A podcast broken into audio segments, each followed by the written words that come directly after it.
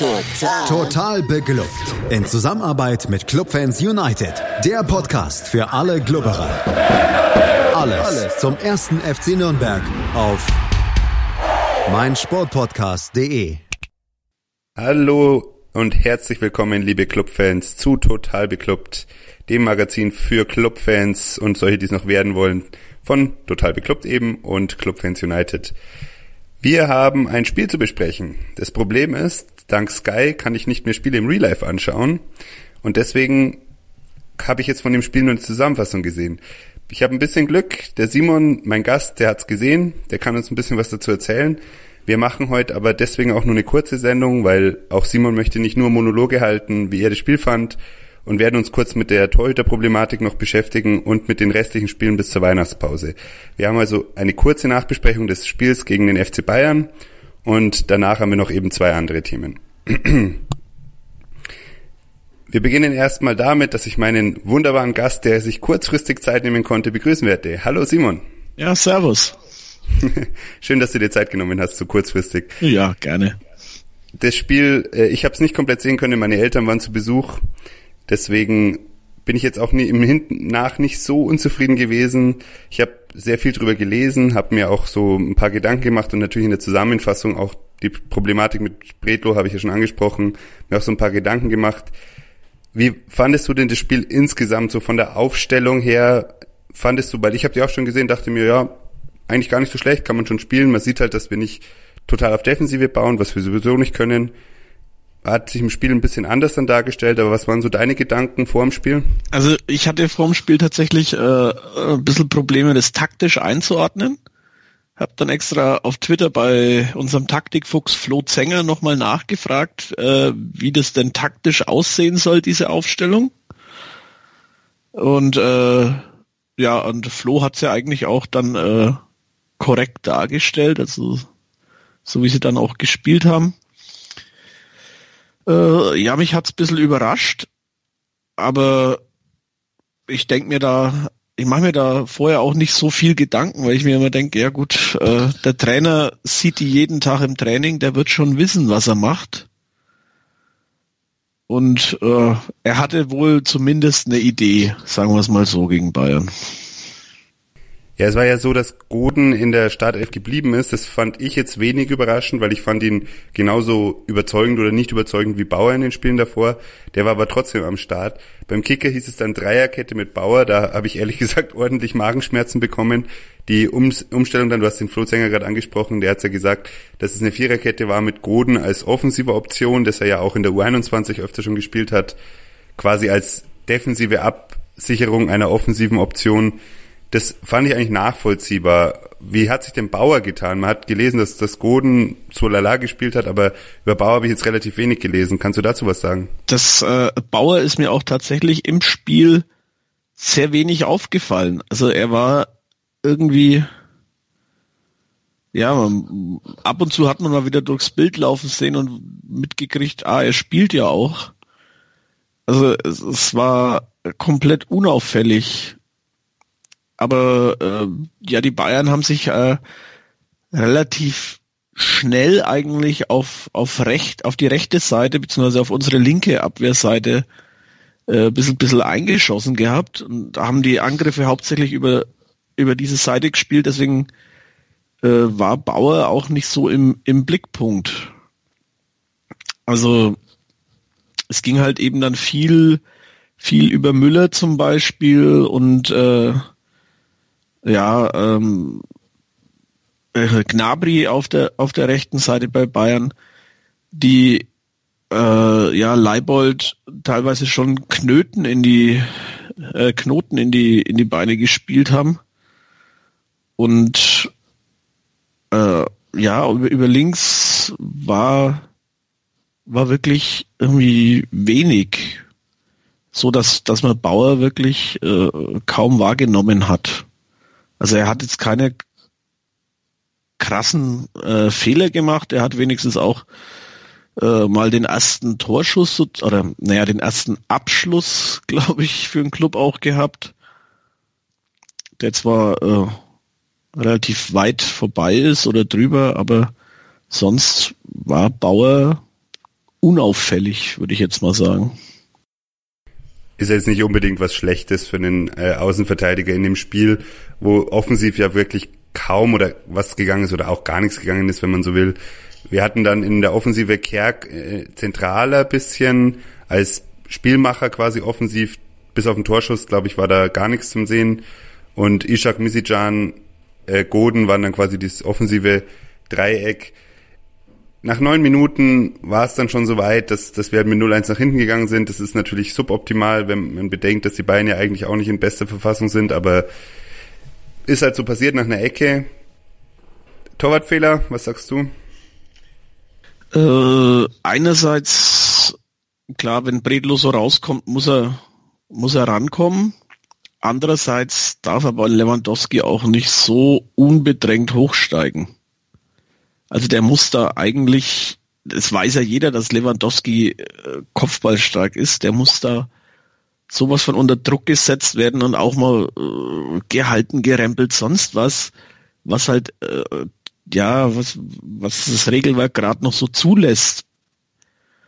Und äh, also es hat auch der Kicker nach dem Tor geschrieben, es ist einfach mal so, wenn Bredlo rauskommt, muss er einen Ball haben.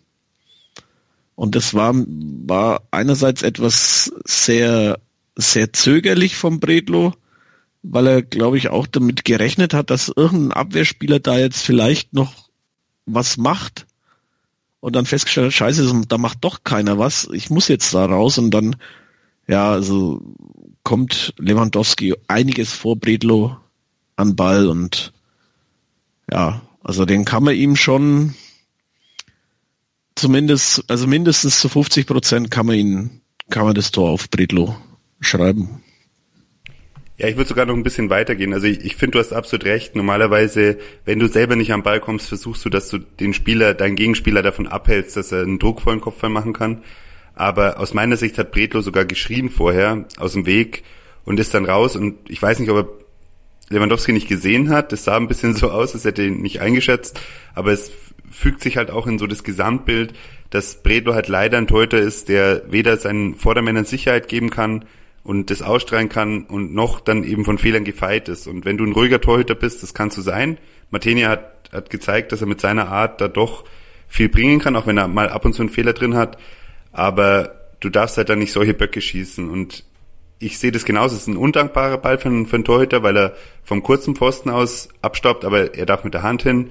Er muss das im Auge haben. Das ist ein klassischer Fehler, dass er einen Spieler übersieht oder, also aus meiner Sicht Ball falsch einschätzt, egal was, Spieler falsch einschätzt, wenn ich rausgehe und ich muss rausgehen, ich schaue auch blöd aus, wenn ich auf der Linie bleibe, zur Strafraumbeherrschung gehört es dazu. Also ich, mir tut es ein bisschen leid um den Jungen, aber aus meiner Sicht schon relativ klares Ding. Danach war es dann eher so, dass, dass Bayern weitere Chancen hatte, unterm Strich dann auch ja, zweimal zwei Riesenchancen zugelassen hat anscheinend und dann Lewandowski zum 2 zu 0 abgestaubt hat, das war jetzt eine Aktion, Goretzka hat da eben wirklich einen tollen Schuss abgezogen an die Latte und Lewandowski war der Einzige, der reagiert hat. Ich glaube, beim ersten Tor war, war Markreiter der Gegenspieler von Lewandowski, diesmal war es auf jeden Fall Mühl, der völlig gepennt hat. Ja, der hat das, ihn, also ja. Mühl, hat, Mühl hat ja Goretzka erstmal den Ball aufgelegt, also mit einem wunderbaren Querpass genau auf den Fuß. Ah ja, stimmt, ja. Genau. Und äh, ja, Lewandowski macht das, was ein Stürmer machen muss, nämlich einfach mal durchziehen, durchlaufen, um zu schauen, ob, äh, ob der Ball vielleicht nicht doch äh, wiederkommt. Und ja, da hat die Abwehr komplett gepennt, weil es ist ja egal, wer, wer, wer mitläuft. Ob das jetzt Mühl ist, der, äh, der dabei steht, oder Markreiter oder, oder Eras oder Petrak. Also da hat die komplette Defensive gepennt und Lewandowski steht allein vor Bredlo und dass er sich das nicht nehmen lässt, äh, ist klar.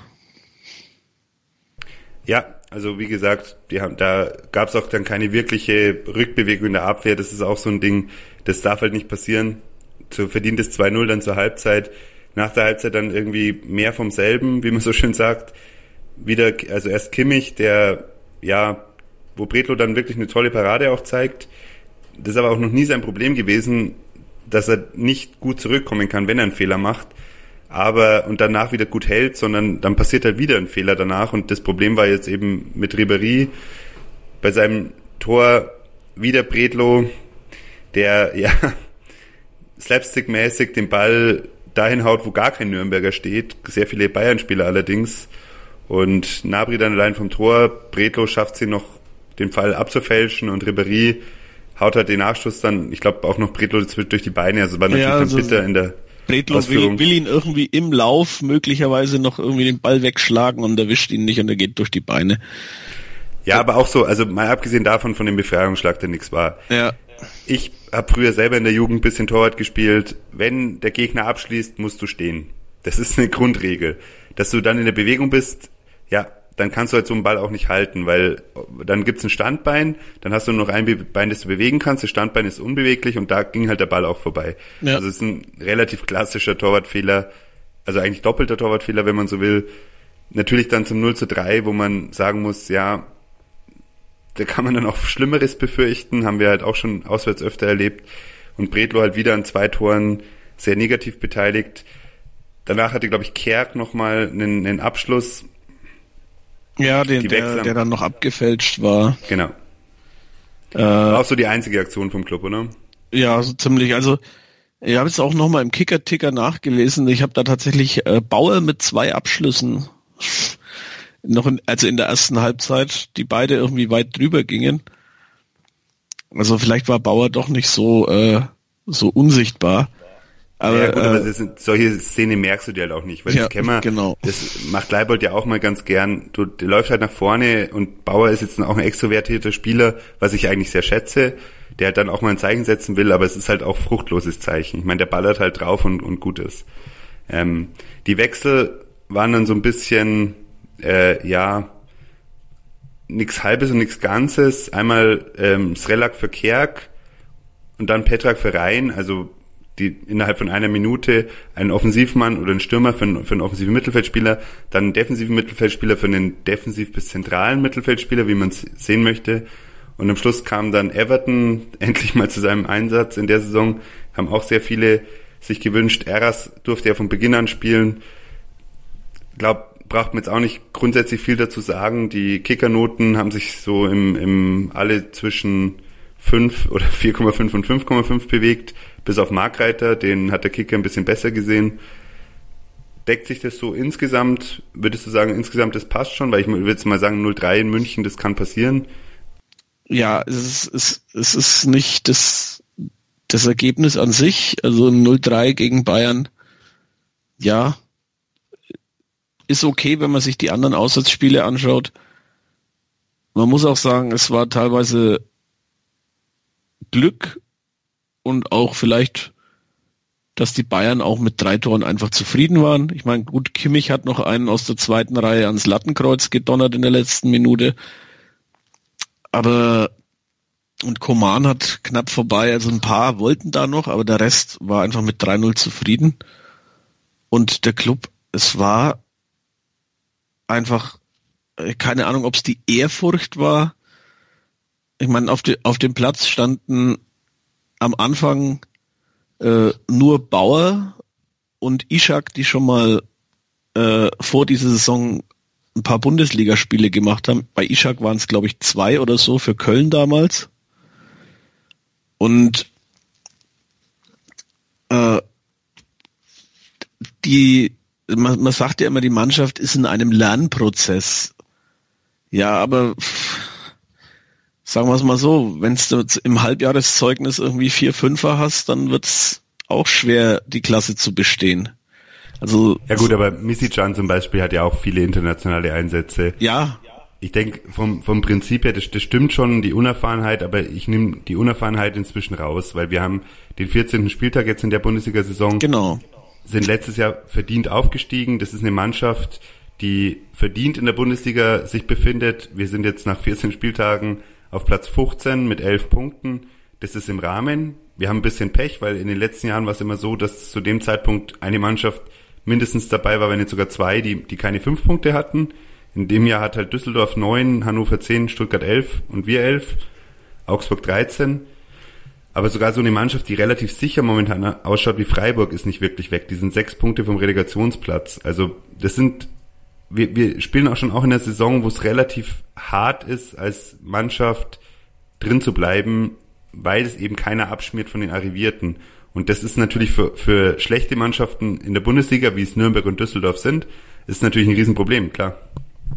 Also es ist, äh, wie, wie auch von mir gesagt, also es, es, die Unerfahrenheit müsste jetzt eigentlich mal abgelegt sein. Die müssten jetzt auch mal wissen, wie es in der Bundesliga zugeht, aber sie, sie bringen es irgendwie nicht auf den Platz. Es ist einfach äh, vor äh, nominell großen Gegnern. Also ich sage bewusst nominell, weil Schalke hat einen großen Namen, aber zeigt in der Saison auch nichts.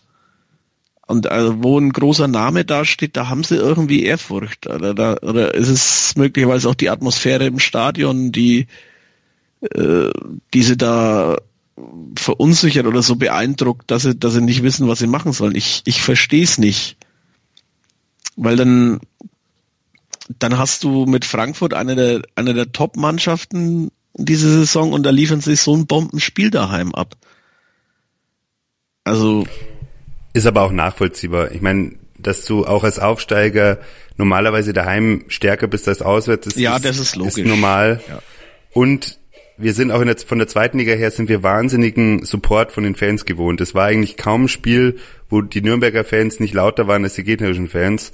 Und das hast du halt in, in der Bundesliga seltener, weil du hast einfach etablierte Heimteams wie zum Beispiel Dortmund, wie wo es halt extrem laut ist, Schalke, wo es extrem laut ist, Bayern ist nicht extrem laut, aber die musst du trotzdem erstmal über, übertönen. Genauso Leipzig, die haben von dem, an dem Feiertag oder vor dem Feiertag gespielt.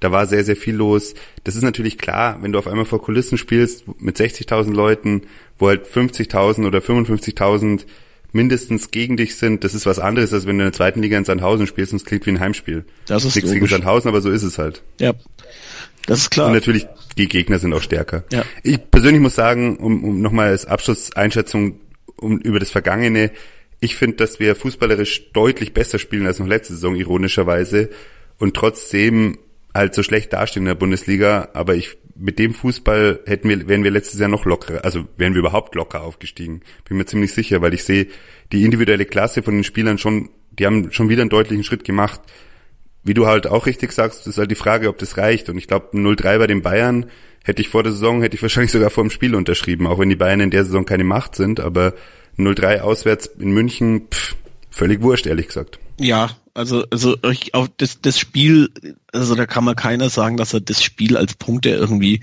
eingeplant hatte. Das war klar, bei den Bayern gibt's auf die Mütze und das sind drei Punkte, die die nimmt man vor der Saison schon gar nicht in die Berechnung mit auf, dass man die möglicherweise irgendwie holen könnte. Ja, es ist halt und, traurig, wenn du bedenkst, dass halt Düsseldorf einen Punkt holt da. Aber ja, solange eben. die Gegner nicht gewinnen, die Konkurrenz im Abstiegskampf nicht gewinnt, ist es völlig wurscht. Was zählt, sind Siege. Unentschieden sind schöner, schöner Pluspunkt und kann für die Moral wichtig sein. Aber ja. unterm Strich geht's in der Bundesliga und gerade gegen den Abstieg geht's um Siege. Da helfen ein Unentschieden nicht weiter. Wir hören uns gleich wieder. Wir müssen uns nur ein, zwei Programmhinweise von meinsportpodcast.de anhören, weil da ist nämlich sehr, sehr viel los in der Woche und ihr seid bestimmt auch sehr gespannt, was da genau los ist. Zum Beispiel gibt's ja mit Hanno verliebt auch einen Hannover Podcast und wie ihr auch wisst, sind die hinter uns. Das ist ganz wunderbar und bleibt hoffentlich auch noch so, auch wenn sie ein bisschen Pech hatten am Wochenende. Und dann hören wir uns wieder, da reden wir dann kurz um, über unsere Torwartsituation und wagen mal einen kleinen Ausblick, weil es sind ja noch drei Spiele in der Hinrunde zu spielen und das muss man dann doch mal drüber reden, was muss man denn noch holen, damit man in der Rückrunde realistisch noch um den Nichtabstieg mitspielen kann. Bis gleich. Martin hat schon bewiesen, dass er alle möglichen Turniere gewinnen kann. Nur Golf. This is the final game of the 144th Open Championship. Auf meinsportpodcast.de. In dem Fall wollte ich mir das nicht nehmen lassen. Nur Golf. It says a lot about the European Tour and how far we've come over the years auf meinsportpodcast.de. Und so lange hat es ja auch gar nicht gedauert. Da sind wir schon wieder. Simon ist immer noch zu Gast. Ich habe mich selber vorhin vergessen vorzustellen, aber ich glaube, meine Stimme ist bekannt. Jakob Lexa, für die, die es noch nicht wissen. Ich habe gesagt, wir müssen dann doch mal einen Blick leider auf unsere Torhüter werfen. Und die Situation momentan stellt sich so dar, dass Martenia verletzt ist, Bredlo spielt, auf der Bank sitzt Patrick Land, der von uns schon häufig abgeschriebene Neuzugang. Mal schauen, ob das so bleibt für den nächsten Spieltag. Wir hätten mit Vasili in der zweiten Mannschaft einen, Keeper, der schon Bundesliga, äh nicht Bundesliga-Erfahrung, aber Erstliga-Erfahrung in Kroatien sammeln konnte, bei dem Flo Zenger gesagt hat, aus dem könnte mal mindestens ein Zweitligatorhüter werden. Der ist auch schon ein bisschen erfahrener. Und wir haben in der U19 mit Wendlinger einen Torhüter, der war im Trainingslager mit dabei. Der zeigt sehr routiniert und ruhige Aktionen im, im Vorbereitungstraining. Ist die Frage, ist das jetzt der Moment, wo man so einmal reinschmeißt? Ich weiß es nicht. Finde ich sehr schwierig. Simon, glaubst du, da tut sich was am nächsten Spiel überhaupt? Oder glaubst du, dass wir wieder Bredlo zwischen den Pfosten sehen? Ich denke, wir werden wieder Bredlo zwischen den Pfosten sehen. Weil Kölner treu ist und sagt, die zwei Torhüter sind auf einem Niveau und einer ist halt verletzt, deswegen spielt der andere? Mm, einerseits deswegen, andererseits ist sich, denke ich, auch Kölner bewusst, was das mit einem äh, Fabian Bredlo auch psychisch machen würde, wenn er erst den Zweikampf um die Nummer eins verliert und jetzt sogar noch den Zweikampf um die Nummer zwei. Also da, da würdest du den Jungen, äh, ich glaube, diese Saison nicht mehr äh, wirklich äh, wirklich hinbiegen können. Das würde ihn, glaube ich, fertig machen. Würde ihn wahrscheinlich verbrennen, das stimmt, aber auf der anderen Seite, er hat letzte Saison Stamm gespielt und hat gezeigt, dass er sehr, sehr gut halten kann, auch mit dem Fuß hat er Schwächen und Stärken gezeigt. Aber auch in, im letzten Jahr hat er eine Phase gehabt mit sehr, sehr vielen Fehlern und ich würde ihm unterm Strich sieben, acht Mal schon mindestens Mitschuld geben an Gegentreffen in der zweiten Liga. Jetzt sind wir in der Bundesliga, ich glaube, da sind wir inzwischen über acht, wo er halt doch deutlich beteiligt war. Wenn man da in einem zweistelligen Bereich ankommt, muss man halt auch sagen, es tut mir leid, Bredlo, die Leistung stimmt halt auch nicht. Also ich würde es über jeden Innenverteidiger, über jeden Außenverteidiger auch sagen. Und wir sind da oft ein bisschen härter, weil es ist klar, ein Innenverteidiger, den nimmst du halt mal raus, vier Spiele wie Mühl letztes Jahr, und dann kommt er wieder rein und da kriegt er immer wieder seine Chance. Das ist beim Torhüter nicht geläufig zumindest. Aber man, ich finde, man muss auch mal in Frage stellen, Bredlo scheint einfach nicht in der Lage zu sein, für uns momentan eine Leistung zu bringen. Und dann frage ich mich schon, muss ich nicht ernsthaft mich damit befassen, ob ich eine Alternative jetzt kurzfristig suche, wo ich im Verein drei Torhüter habe, die theoretisch in Frage kämen. Dann kann ich immer noch in der Winterpause sagen, da muss noch jemand her. Oder muss ich diesem Spieler jetzt noch mehr Chancen geben, weil vielleicht ist er der Obertrainingsweltmeister, aber wir haben ihn halt jetzt doch schon anderthalb Jahre gesehen und ich bin ehrlich gesagt, ich, man sieht, dass er talentiert ist, aber auch nicht übermäßig talentiert. Mir fehlt da was und ich glaube, ehrlich gesagt, ich bin kurz davor, dass ich sage, reicht halt nicht momentan. Ja, also ich würde ihn auf jeden Fall bis zur Winterpause drin lassen. Das äh, und dann schauen, dass äh, dass entweder Matenia bis bis zur Rückrunde wieder fit ist oder äh, dann eben auch schauen, wie sich's im Wintertrainingslager entwickelt weil äh, was ich, sei es äh, der Torwart aus der U19 reinschmeißen, sei es Klant reinschmeißen. Ich glaube nicht, dass es was ändern wird, weil man muss auch immer dazu sagen, die, die Böcke von, von Bredlo sind halt häufig auch von, von Abwehrfehlern irgendwie begünstigt, dass er dann in Bedrängnis gebracht wird. Und die Abwehrspieler werden weiter, weiterspielen, weil wir da einfach auch keine Alternativen haben. Ja, stimmt so nicht. Ich meine, Everton hat jetzt in der Innenverteidigung immer noch keine Chance bekommen ich sehe die Innenverteidigung auch nicht als, als unsere Problemposition, weil auch statistisch gesehen, die im, sich im Liga-Mittelfeld aufhalten, was so Zweikampfquoten angeht, auch was Eröffnungsspiel und so weiter angeht, das ist alles in Ordnung, ist nicht, nicht überragend, nicht, nicht super, aber es ist in Ordnung. Und über die Außenverteidiger kann man streiten, aber ich sehe keinen Qualitätsabfall durch den Ausfall von Valentini, weil dass jeder Außenverteidiger von uns immer für einen Bock gut ist nach hinten, das, das wissen wir. Das ist aber auch auf einem grundsätzlich voll in Ordnung Niveau für einen Club. Also da waren wir schon wesentlich, wesentlich schlechter aufgestellt als Ja, momentan. natürlich. Also da hatten wir eine, da hatten wir eine Sepsis. Ja, äh, genau, Bretschko Sepsi, das ähm, ja, Lipp, äh, Lippert dann auch zwischendrin, der, ja, bei dem schaut's ja ganz düster aus inzwischen überhaupt mit einer Fußballzukunft leider. Mhm. Aber auch da, der war ja kein Hoffnungsträger für uns.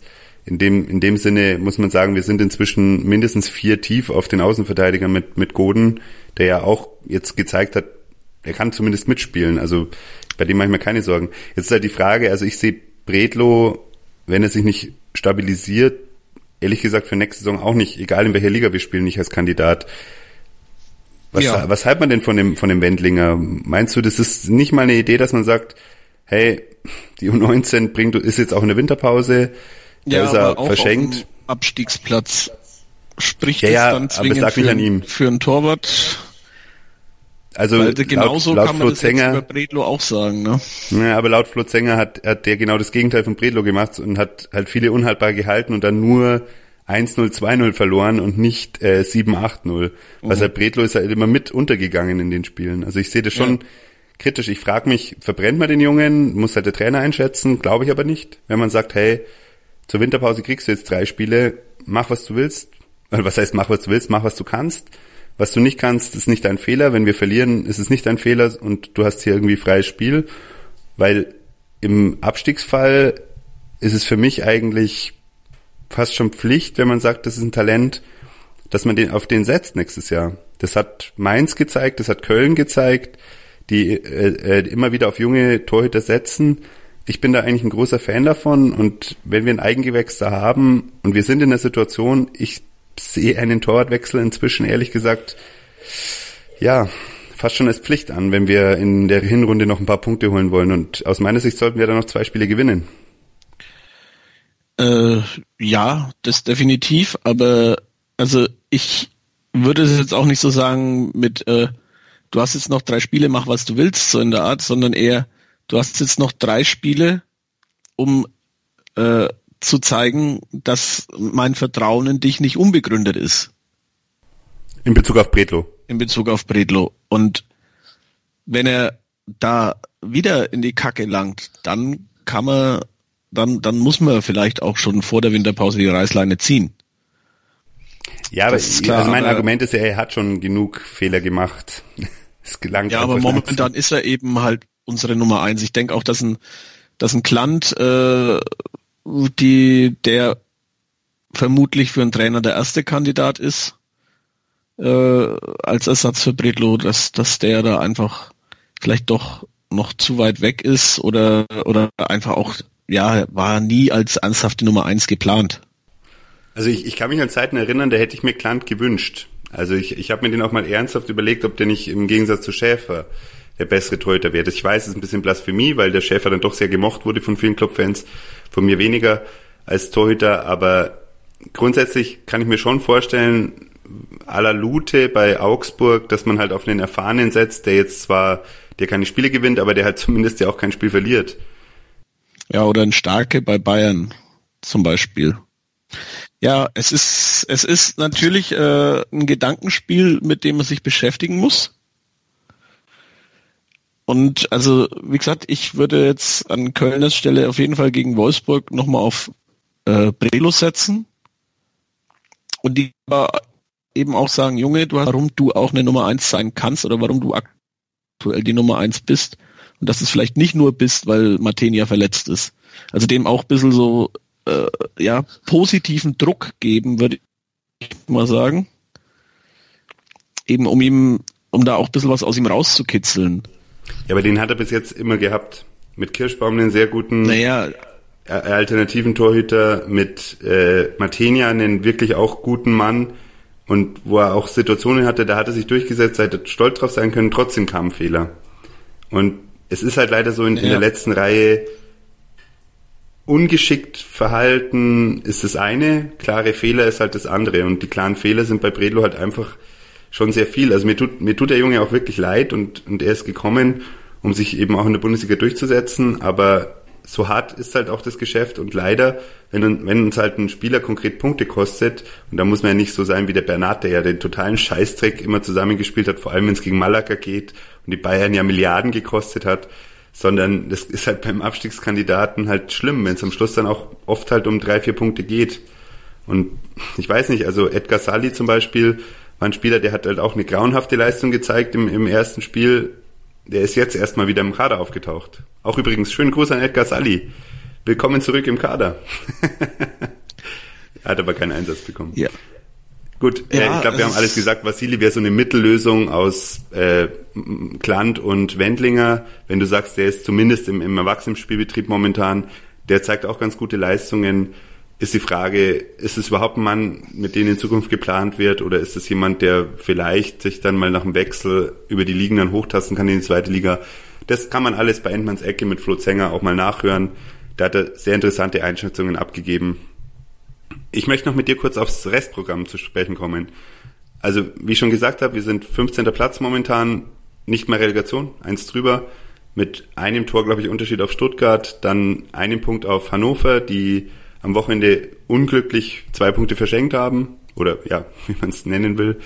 Kurios. Ja, Horst Held hat dazu alles gesagt.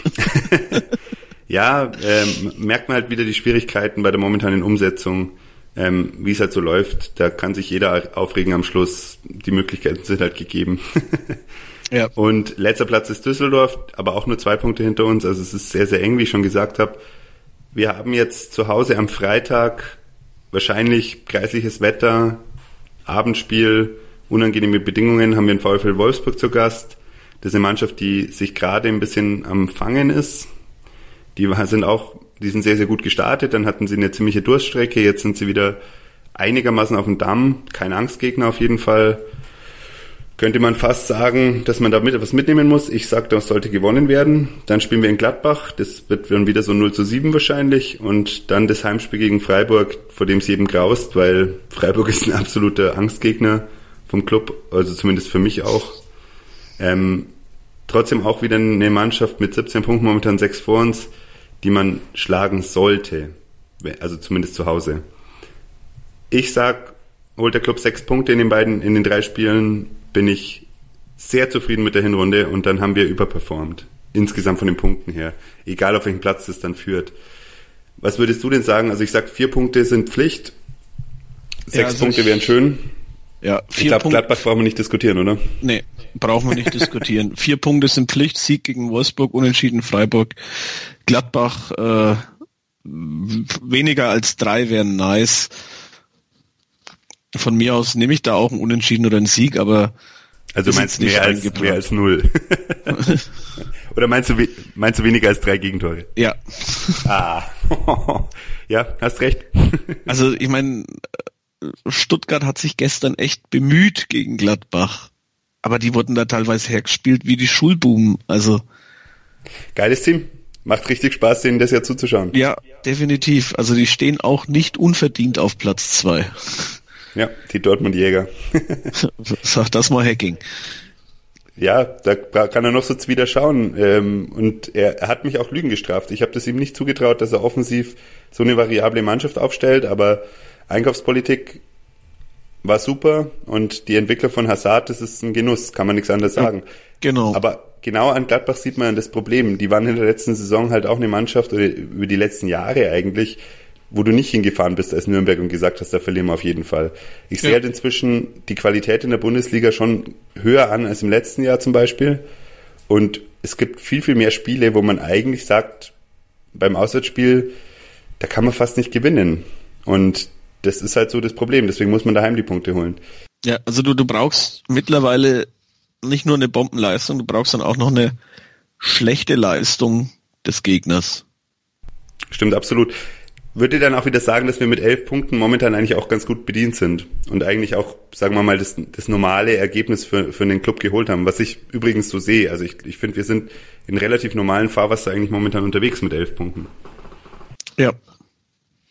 Also definitiv, aber ja, also sagen wir so, wenn wir am äh, 28. Spieltag 22 Punkte haben, äh, wäre das, glaube ich, nicht ganz so schön. Unwahrscheinlich, dass wir dann auf, drin bleiben, aber das kann uns ja zum Glück momentan noch wurscht sein. Momentan geht's ja wirklich nur drum, haben wir eine Chance, sind wir, welche Mannschaften sind innerhalb von ein, zwei Spieltagen erreichbar und wie schlagen sich, wie schlägt sich so die Konkurrenz? Mainz hat sich da verabschiedet, zumindest für einen Moment. Ja, Mainz die, und Wolfsburg sind erstmal weg, aber bis Leverkusen genau. ist eigentlich alles drin. Ja, ich, ich rechne Leverkusen Schalke eher raus momentan, wobei das natürlich immer passieren kann, dass die noch komplett hinten reinrutschen. Aber da sehe ich die Qualität als zu hoch. Ja, aber gut, aber die, ist, die ist nominell bei Stuttgart auch vorhanden. Ja, nicht in dem Maß, finde ich, wie Leverkusen. Und Stuttgart hat halt auch schon die Reißleine gezogen. Es ist halt die Frage, wie, wie lange das jetzt wirkt. Aber das wird natürlich noch spannend, aber ich sehe auch so, es ist noch relativ wichtig an, dass man die Punkte holt. Vier hast du gesagt, also wir sind uns eigentlich einig, vier Punkte sind da Pflicht. Du glaubst eher den Sieg gegen Wolfsburg, ich glaube eher der Sieg gegen Freiburg. Ich bin mal sehr gespannt, weil das Heimgesicht schaut ja doch viel besser aus als das Auswärtsgesicht. Wolfsburg habe ich eigentlich, ich habe ein gutes Gefühl, muss ich ehrlich sagen. Ich bin schon gespannt. Was würdest du denn sagen? Wie geht's denn aus am Freitag?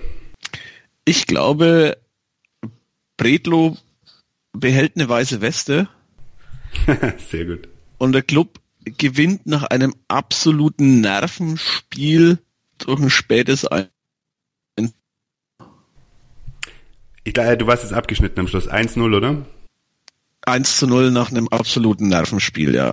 Also ich, ich werde im Stadion sein und äh, ja, äh, ich werde danach höchstwahrscheinlich irgendwie mal so ein Statement auf Twitter auch abgeben, wie es für mich war. Ob, äh, ob ich sehr viel Bier gebraucht habe, um das Spiel durchzustehen oder ob es ging. Kann man dann an der also gegen äh, gegen Leverkusen hat hat man schon äh, viel Bier gebraucht für ein Montagsspiel. ja gut, aber Mai, ähm, das war ja eigentlich ein ganz witziges Spiel und es hat eigentlich auch so Spaß gemacht, das anzuschauen, auch wenn auch in seiner Kuriosität natürlich sehr interessant. Ich tippe mal 2 zu 1. Ich glaube auch, dass wir gewinnen können. Jetzt hast du schon gesagt, man muss auf jeden Fall deinen Twitter-Account folgen. Sag ihn uns doch mal. Verrat ja, äh, Molotov 0815. Also die, die geneigte, die geneigte äh, FCN-Twitter-Blase wird mich bestimmt schon das ein oder andere Mal gelesen haben. Alle anderen sind hiermit herzlich willkommen. Ab und zu kommt da auch mal was Vernünftiges. Ja, und wozu ist es überhaupt nötig, was Vernünftiges zu schreiben? Das muss ja auch nicht sein. Ja. genau, Ed Molotov 0815 war auch schon bei mir zu Gast mit ne, im, bei Endmanns Ecke mit einem äh, über Social Media mit einer Folge. Das war auch schon ganz witzig. Wird nochmal wiederholt, hoffe ich doch in, in naher Zukunft. Du hast momentan ja. ein bisschen wenig Zeit, hast du gesagt, gell? Genau, aktuell ist äh, die Zeit sehr knapp, aber ich hoffe, dass wir es auf jeden Fall in der Rückrunde äh, wieder schaffen, dass ich da nochmal so die sozialen Medien durchwühle und mir die schönsten Stilblüten auch raussuche. Ja, super, freuen wir uns. Danke Simon für das Einspringen heute Abend, beziehungsweise für das kurzfristige doch Zeit äh, freischaufeln. Wenigstens jemand gefunden, der das Spiel gesehen hat, da bin ich sehr froh drum und ich glaube, die Hörerinnen und Hörer werden dir da auch dankbar sein. Ich wünsche dir noch eine schöne Woche und viel Spaß am Freitag im Stadion. Ich werde es mir natürlich wieder vor meinem knisternden Ofen auf der Couch anschauen. Ich wünsche aber dir viel Spaß und bin ein bisschen neidisch. Ciao. Danke. Ciao. Und Social Media ist auch ein sehr wichtiges Stichwort. Findet Clubfans United und Total Beklubbt auf Facebook. Folgt uns auf Twitter at clubfans-united at totalbeklubbt at Jakob, äh, Verzeihung, mein Name ist Jakob Lexer, das habe ich schon mal gesagt, at rotes-ballett könnt ihr mich beleidigen, mir zustimmen. Ähm, ich habe bis jetzt noch nicht, noch gar keinen Fan blockiert, ich habe nur immer Nazis blockiert. Also ihr seid eigentlich relativ frei in der Meinungsäußerung bei mir, solange nicht anfangt, mir zu erzählen, dass Ausländer an allem schuld sind. Und rezensiert unsere Folgen bitte auch auf iTunes und wo man sie halt ansonsten Spotify, wo man sie rezensieren kann. Total beglückt. In Zusammenarbeit mit Clubfans United. Der Podcast zum ersten FC Nürnberg. News, Analysen und Gegnergespräche zum Club. Mit Felix und seinen Gästen. Nein, wir sind Clubfans. Die schönste Zeit am Spieltag ist meistens vor dem Spiel. Man freut sich aufs Spiel und dann leidet man halt 90 Minuten. Total, Total beglückt. Jede Woche neu auf meinsportpodcast.de. Wie viele Kaffees waren es heute schon? Kaffee spielt im Leben vieler eine sehr große Rolle. Und das nicht nur zu Hause oder im Café, sondern auch am Arbeitsplatz. Dafür gibt es Lavazza Professional. Kaffee am Arbeitsplatz, der genauso lecker schmeckt wie in eurem Lieblingscafé. Die perfekte Kaffeelösung für jede Art von Unternehmen. Klein, mittel, groß. Ihr habt auf jeden Fall einen Kaffee, der schmeckt. Die richtige Motivation für eure Arbeitstage. Alle Infos zu Lavazza Professional findet ihr auf lavazza-pro.de mit allen Kaffeelösungen für euer Büro. Ich habe mich natürlich schockverliebt, weil die war wirklich ganz, ganz klein. So begann die Mensch-Hund-Beziehung zwischen Christina und Tierschutzhund Frieda. Und wie es danach, nach dem ersten Moment der Verliebtheit, so weiterging und welche Klippen es danach zu umschiffen galt, das hört ihr in der neuen Ausgabe von Iswas Dog, dem Podcast für harmonische Mensch-Hund-Beziehungen. Iswas Dog? Mit Malte Asmus. Überall, wo es Podcasts gibt.